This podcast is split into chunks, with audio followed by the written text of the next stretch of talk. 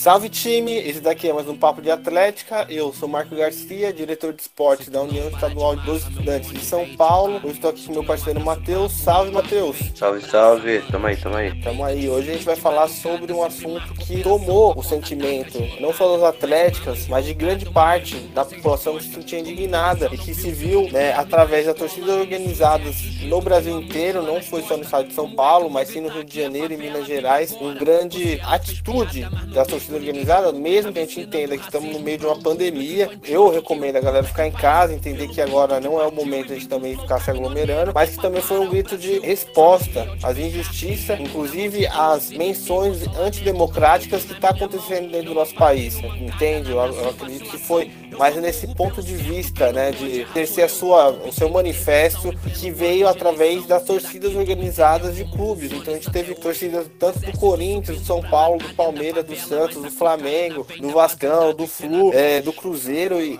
e, do Galo se manifestando aí no, no último domingo, que colocou em xeque, inclusive, manifestantes bolsonaristas que pedem o fim do fechamento do STF e também sair caminhando com as porras de umas bandeiras com símbolo nazista, né, mano? Aí tá me tirando, aí já é poucas, eu acredito que é isso. Foi um grande passo, mas a gente tem que tomar muito cuidado, eu quero falar isso aqui porque a gente tá no meio de uma pandemia, não podemos esquecer, tá bom, gente? E aqui hoje estamos aqui com o nosso mano Spanner, da UFAVELA, salve Spanner. E aí, rapaziada, beleza? Na paz? Então, vou explicar aqui a história como eu te encontrei, né, mano? Eu tava um dia no Instagram do, do Papo de Atlética, mas história, vai história, vai história. Quando vai ver, cheguei no estúdio da Favela, o Spano tava falando que ia fazer uma série no GTV. Fala aí pra nós, Spano. Então, a gente teve a ideia, Favela, de, por causa desse, de todos esses movimentos, a gente queria relembrar um pouco o passado das torcidas e a gente teve a ideia da série Levantando Bandeira que a gente vai fazer sobre torcida e resistência. Na hora que sair o programa, acho que já vai ter um episódio no ar. Ela vai falar basicamente de casos que as torcidas de clubes, né, não de Atlético, é, que a gente vira, né, torcida dos clubes, é, às vezes que elas se manifestaram para a democracia, contra um regime de opressão, alguma situação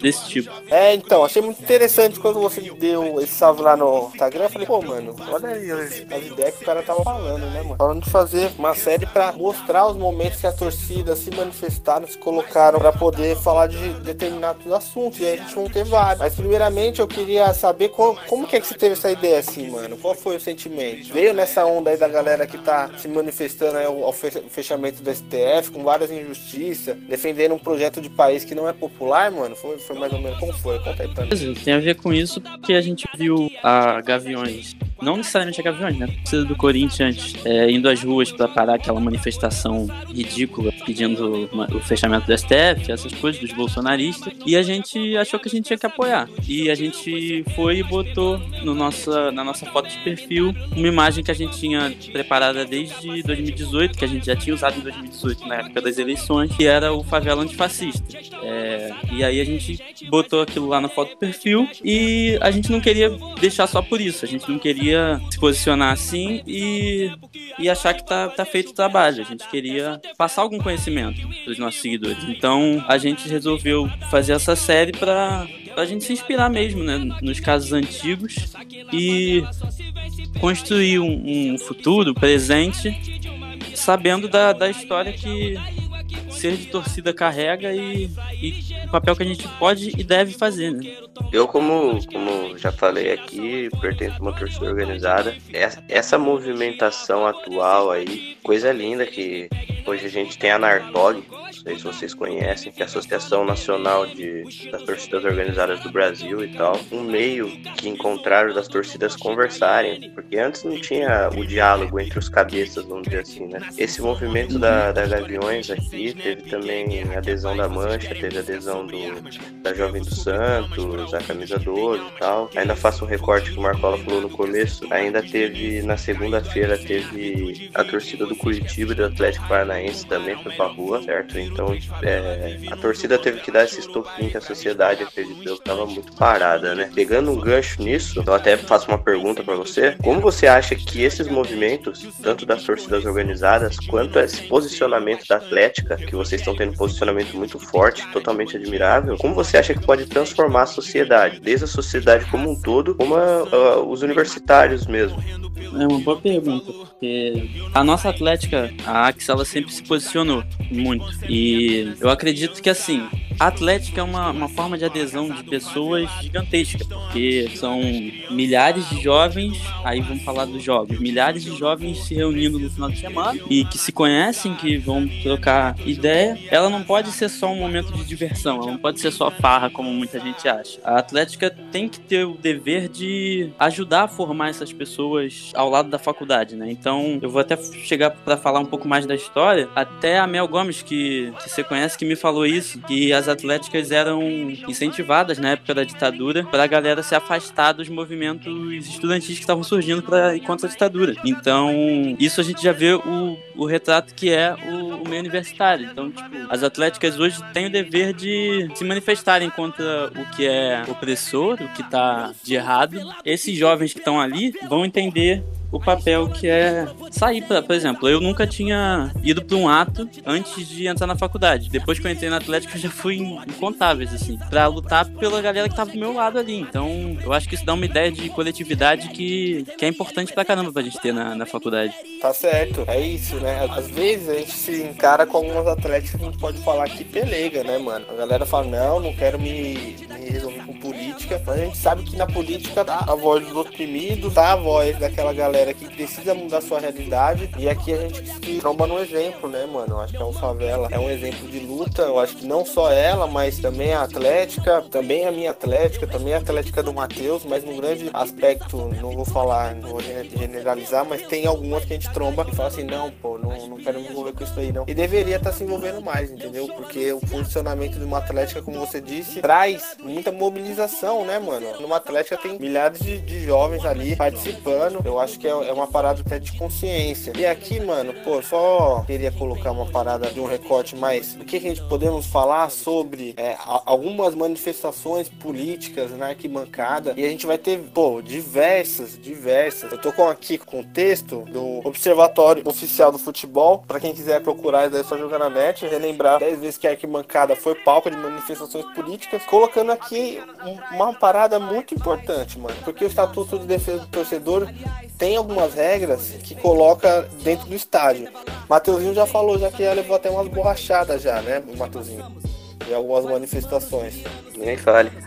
Estamos até calejado. Isso daqui porque os clubes às vezes entendem, ultrapassa o código do torcedor ter faixas com manifestações políticas, mas não é o que de fato tá dentro do estatuto do, do torcedor, né, mano? Uma coisa é que deixa bem claro e é que vocês podem interpretar é que, pô, mano, colar com faixa homofóbica, com sinais traz uma ofensa, né, mano, de ódio ou de, de xenofobia, não, beleza, daqui deveria, não deveria nem estar tá fora, fora do debate, não deveria nem, nem ter, né, mano? Um consenso. Mas é bom ter pra, pra remediar. Ou senão, aquela parada que hoje não existe mais dentro do estádio, que são os bandeirões, né, mano? Os bandeirões que a gente sente, sente falta, mas às vezes também era usado como arma branca.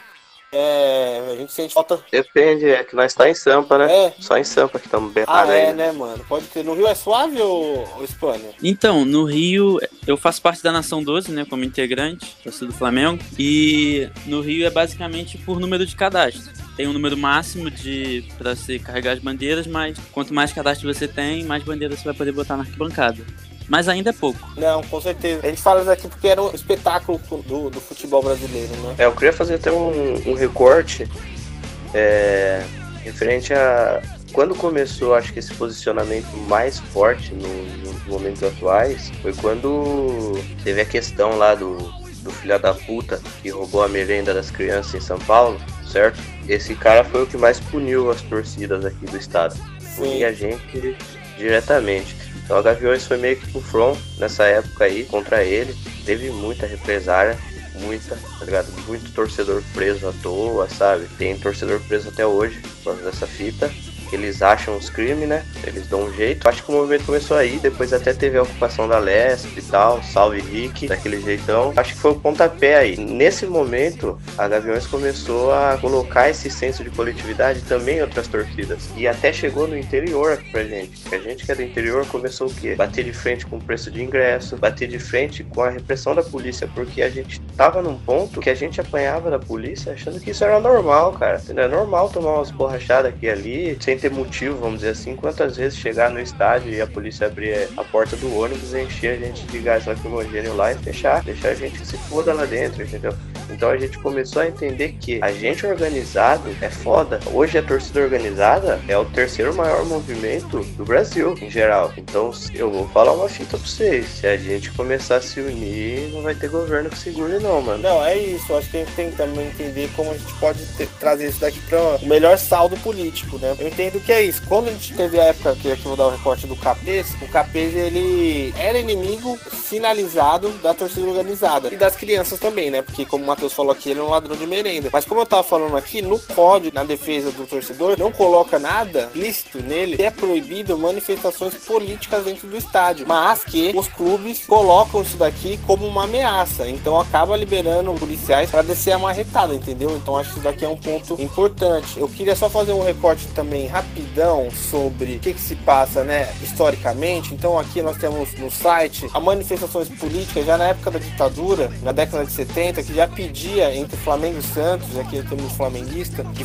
que pedia já direta jazz, entende? Então temos outro que já pedia anistia ampla, geral e restrita ditadura, né? Entendeu? Então acho que pela Gaviões, temos a de democracia corintiana também, temos aqui outra manifestação do Flamengo que fala o Flá no Malufa, né? Na questão da direta jazz, que o, que o Maluf também tentava ali junto à ditadura, bateu o Tancredo Neves, então já, já em 84 isso daqui, torcida se manifestando contra o FHC, então contra o pacote de privatização do FHC, então aparece na Globo. Temos torcida pedindo fora o Sarney na época do, do Senado, em 2009. Inclusive, eu acho que talvez o que chama mais atenção nos últimos anos aqui no estado de São Paulo é a questão do roubo de merenda do, do Capês, que aí teve um papel fundamental, o, o Spani falou de colar em algumas manifestações. Então, é, a gente do movimento estudantil do estado de São Paulo agiu na ocupação da Leste, né? Aqui nós temos a Leste no Rio de Janeiro, lá em São Paulo é a Leste. Ocupamos ali durante um período para reivindicar a CPI das merendas, né?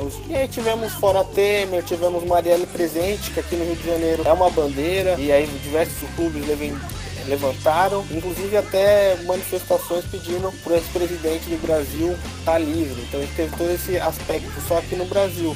Mas também caminha por outro, outro, outra parada. Você pensa em alguma coisa mais aí, Gabriel, para falar com a gente? Então, é, primeiro deixar claro que o exemplo da Gaviões é perfeito. Assim, todas as torcidas tinham que seguir e entender a importância delas se posicionarem. É, que foi o que o, o, amigo falou. Se, se a gente entender a força que a gente tem, não tem como. E eu acho que manifestação, manifestações tem várias, né? Tipo, eu vou falar, até sair do Brasil para falar uma que é outro cenário, que foi recentemente agora no Chile, contra o presidente de Pinheira, que as torcidas estavam participando, as torcidas de, da maioria dos clubes, de grandes assim, estavam participando ativamente no, nas manifestações e todas juntas, por exemplo, era uma rua do movimento estudantil, uma rua do, movimento das favelas, não sei, e uma rua só das torcidas organizadas. Então, foi um. E foi aquele, aquele negócio que a gente viu do, de Santiago, que até adiou a final da Libertadores e foi uma força popular gigante. É, então, no Brasil, acho que está começando a, a, se entender isso. É, e, por exemplo, eu também sinto muita falta de torcidas que nasceram politizadas e que hoje em dia se abstêm de alguma discussão. Não sei se por medo de, de perder os sócios que tem, por medo de se posicionar, mas se abstém de discussões que seriam fundamentais delas participarem, porque são do povo, né? E, e tá na origem delas. Uma pergunta, cara. É, posicionamento forte que a Atlética de vocês tem reflete na, na diretoria da faculdade, porque a gente sabe que é uma faculdade bem plural, né? Uma universidade totalmente plural, onde você encontra a sociedade toda em si, né? Até uma referência nisso. E qual que é essa relação? Eles também se posicionam ou eles são mais na deles? Não, a UF eu acho que é uma, uma referência, assim, de, de pluralidade no Rio. E e é uma faculdade que realmente não tolera essas coisas. O diálogo entre atlético e faculdade não é muito grande. É, praticamente zero, na verdade. A gente tem o, o DACO, né, que é o departamento dos alunos, DACO e, e, dos outros departamentos dos outros cursos, que a gente tem 10 cursos na Atlética, né? Eu faço parte de jornalismo, então eu falo DACO. Mas a gente tem o DACO que representa os alunos, o DA também de desenho social, essas coisas, os, os outros cursos, mas é mais com eles. A Atlética tá ali só para para dar o suporte ali também quando precisa. E os casos que chegam a, a, ter esse diálogo normalmente é, por exemplo, um caso de assédio que tem que dialogar a, a Atlética com a faculdade para ver o que vai ser feito em relação à, pessoa. Não, é isso. Inclusive, vou dar o um salve aqui pro DC, colar mais com as Atléticas aí, pra galera aí, é como é? Fernando Santa Cruz. Lembrei, foi mal. É isso. Cola com as Atléticas que não vai dar erro. Eu sou DCE, entendeu? Eu, eu esse recado aqui porque há uma cota atrás eu vim de Atlético, DCE, investi e hoje já tô até num projeto estadual aí com o ECA indo pra dentro, conversando com todo mundo, explicando pra galera aí que, é, que a Atlética é super importante. Sai fora. Eu acho que eu acho que tá melhorando a relação. Antigamente tinha muito esse distanciamento por realmente antigamente era muito mais de ser só farra, né? E aí os, os ideais tinham tinham essa visão banalizada é, da Atlética. É, essa visão banalizada da Atlética. E aí eu acho que hoje a conversa tá, tá melhorando. Acho que no futuro próximo vai poder melhorar. A gente já deu até. A gente na, na ACT, na bateria Lobos da UF, a gente até fez uma oficina já junto com o, o movimento estudantil. Então foi bem legal e eu acho que é um começo de um diálogo que só tem a ser produtivo, né? Pô, sou suspeito pra falar. Mas aqui você deu um recado é, sobre como foi manifestações também no Chile. E aí a gente pode tomar é, no mundo inteiro, como se diz, diz também na Primavera Árabe, que no Egito também o futebol teve bastante participação em manifestações através da sua torcida, uhum. que também é muito apaixonada através do futebol, mas que que também tem. A gente é isso, a gente falou sobre a galera que se, se manifesta a favor das ideias que nós tom, tomamos aqui, como que seja o correto. E de fato é, porque, como você disse, é a, tor a torcida é o povo, e o povo se manifesta de, de forma com seus interesses, e aqui é tudo muito legítimo. Mas eu quero também deixar aqui o salve. Nasce as frentes, talvez, vamos colocar aqui a frente feminista dentro da, da torcida, é, a frente LGBT e a frente antifa, que são aquelas que têm um, um pensamento da luta coletiva mas que, pô, cara, é, é inevitável a gente não poder falar que tem uma galera que se diz reacionária, que apoia os filha da puta que nem o Bolsonaro. E eu não tenho, tenho medo aqui de ficar falando mal, não, mano, de Bolsonaro, entendeu, mano? Pode vir xingar na rede social os caralho. É que é poucas. Quem me conhece sabe, e sem choro, sem vela. Mas que também, pô, velho, acontece, é foda. Porque agora é pra gente falar dos ultras, né, mano? O que que são esses malucos dentro do, do esporte? O que que eles têm dentro? Porque é isso, eles são torcidas, certo? Também se manifestam manifestam, mas se manifestam da forma da extrema direita, né, mano? E aí a gente tem que colocar aqui numa forma diferente o que que é ultra e o que que é hooligans, porque parece que é a mesma coisa, mas não é, né, mano? Os hooligans têm a questão da agressão, da trocação, que a gente chama dentro da torcida, mas que é, é diferente também do, do, aspecto que nós, nós temos e acabamos acompanhando aqui no, no Brasil a partir da década de 90, que é a questão da trocação mais é, ostensiva, que acaba levando até a óbito, enfim. E isso daqui é uma questão questão que a gente pode debater até no off, mas que o, isso daqui é a parte dos hooligans. Os ultras não, os ultras eles têm uma questão ostensiva, tal, tudo mais, essa procura do, da violência, mas se manifestam com ideias de extremo direito, então com homofobia, com xenofobia, com racismo. E, e transforma isso daqui de uma forma plural dentro da torcida, né, mano? Porque é isso, torcida carrega muita gente. Só, só pra falar que, tipo, os ultras, normalmente o que tem esses casos de, de racismo, de até nazismo direto, é mais no, ali na Europa, ali no leste europeu, ali com, ou na Itália, com Lazio, com algumas torcidas ali daqueles países gelados. Mas também tem ultra, ultra que tem uma cabeça boa, então, tipo, por exemplo, do, do Egito mesmo que você falou, os, o movimento que, de torcedores também era ultra e tava lá lutando contra um governo ditatorial, né? E aí é importante deixar claro isso aí. Ultra seria mais uma torcida mais organizada politicamente, né? Talvez a gente podia falar assim. É, é uma força, é uma força coletiva que eles já levam mais pro lado político do que, do que as torcidas que a gente conhece, né? Bom, cara, é, a gente entende que nem todo mundo gosta de posicionamento e a nossa sociedade se torna é, um pouco desleixada porque pessoas se abstêm do debate político. Eu queria deixar aqui para vocês: tem algo de, de negativo? A gente falar e se posicionar, no seu ponto de vista, Spanner, no, no, no, que se diz a esses assuntos? Você acha que, é, que vai ter problema ou não? Como que você acha disso? Cara, ponto negativo é, é relativo. Eu vou falar os pontos negativos que existem é, para as pessoas que estão se posicionando, né? Não da, da posição em si. Por exemplo, no Flamengo, a gente tem as pessoas que, que se posicionam de maneira mais progressista e até a torcida, Nação 12. Por exemplo, agora tem dentro do clube um, um grupo político que é o Flamengo da gente, que tá, tá somando nessas ideias aí. E a, gente, e a gente é muito hostilizado pela própria torcida do Flamengo, por aquele apoio incondicional a dirigentes que a gente já conhece. Eu acho que isso é o principal, assim, motivo negativo de, do posicionamento, porque é um, você cria um, uma sensação ruim com seu próprio clube que você não devia, porque você vê dirigente tendo atitudes que você não gosta e que você é totalmente contra, mas você continua sendo torcedor do seu time, então não tem o que fazer. E além disso, também tem a parte da polícia mesmo, né? Porque imagina, uma torcida hoje em dia que já toma porrada todo final de semana, toda vez que vai jogar fora, porque a gente tem que entender que torcedor organizado é a minoria, a gente tipo, apanha por ser torcedor organizado e tem que entender isso e se posicionar junto com as outras minorias. É basicamente isso. Imagina uma torcida falar que a polícia tem que acabar, por exemplo, a polícia militar tem que acabar. Imagina como é que vai ser o tratamento no final de semana. Ser poucas, tiro, porrada e bomba, como a gente conhece, né, mano?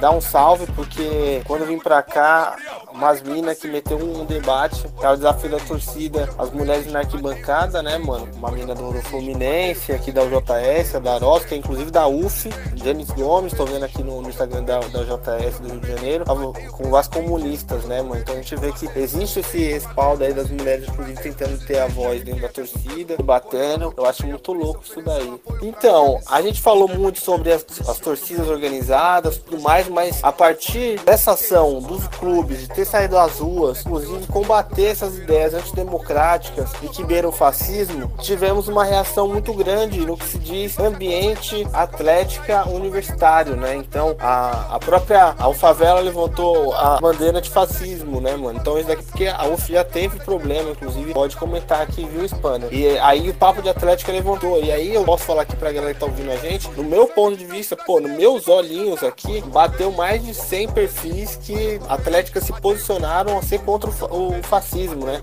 Então é mais ou menos isso daí. E aí, Spanner, mano, como rolou aí na, na Favela, na UF, que eu tenho, tenho um histórico de luta bastante legal? Aqui, desde que eu cheguei, eu cheguei em 2018, eu só vi acontecer como tá acontecendo hoje em dia uma vez, que são, é, em relação às atléticas, né? Que com todas se posicionando e, e botando a cara, que foi lá em, em 2018, na época das eleições, que o direito UF tinha botado a faixa, a bandeira direito UF antifascista na fachada da faculdade deles. Na época da eleição, o TRE foi lá, com gente da polícia também, e agente do, do TRE, né? E retiraram a faixa na frente de todo mundo, empurrando o aluno, deu muita treta na época.